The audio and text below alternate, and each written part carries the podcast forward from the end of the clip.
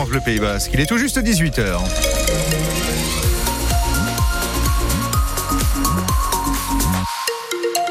Et à 18h, on s'informe avec Céline Arnal. Bonsoir Julien, bonsoir à tous. Côté météo, plutôt une belle journée encore demain. Exactement, plutôt une belle journée. En tout cas, on n'aura pas de pluie, pas de gros nuages, même si c'est vrai que le ciel sera quand même, euh, le soleil sera souvent caché derrière un léger voile nuageux. Pour les maximales, encore plus chaudes que celles enregistrées aujourd'hui, puisqu'on aura entre 21 et 23 degrés. Le point complet juste après le journal.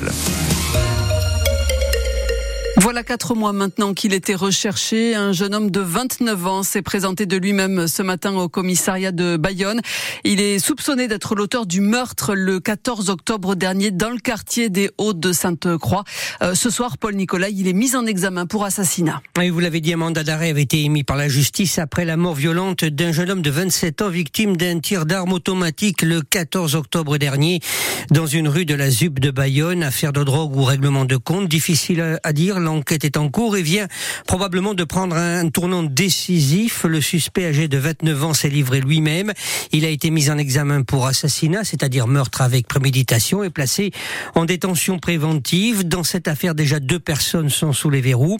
Un complice du tireur arrêté le 10 janvier dernier à Ustaritz, un homme de 48 ans dont l'ADN avait été retrouvé sur des douilles. Il avait été mis en examen lui aussi. Puis un jeune homme de 20 ans à peine avait été interpellé une semaine après le drame. Il conduisait le scooter sur lequel avait pris place euh, le tireur. Désormais, la justice possède entre ses mains les principaux acteurs de cette affaire. Reste à déterminer le scénario du meurtre. La défense que nous venons de joindre précise qu'on est loin, très loin du grand trafic de stupes évoqué en début d'affaire. Une affaire que vous pouvez retrouver en détail sur notre article sur notre site francebleu.fr Pays Basque. Et justice toujours, Amélie Mauresmo obtient gain de cause. Ah la justice a finalement considéré que l'ancienne championne de tennis a bel et bien été victime de de harcèlement moral de la part de son ex-compagne.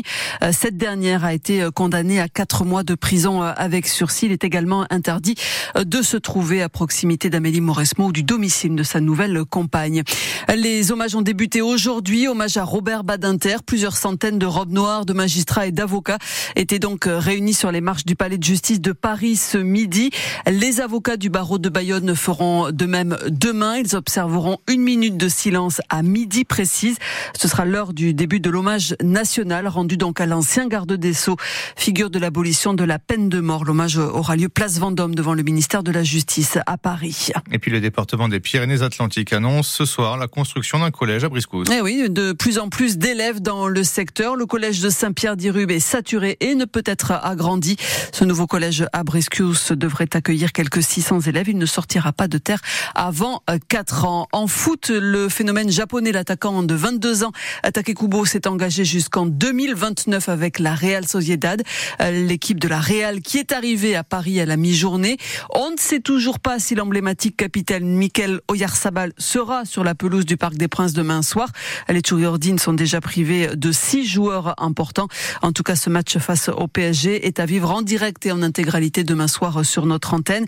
Les huitièmes de finale de la Ligue des Champions débutent ce soir avec Copenhague, Manchester City et Face au Real Madrid. Dans les deux cas, le coup d'envoi de la rencontre se fera à 21h. Et puis la route de la Corniche entre Andaille et Cibourg est à présent rouverte à la circulation. La route était fermée en début de semaine pour raison de sécurité au moment du passage de la dépression Carlota.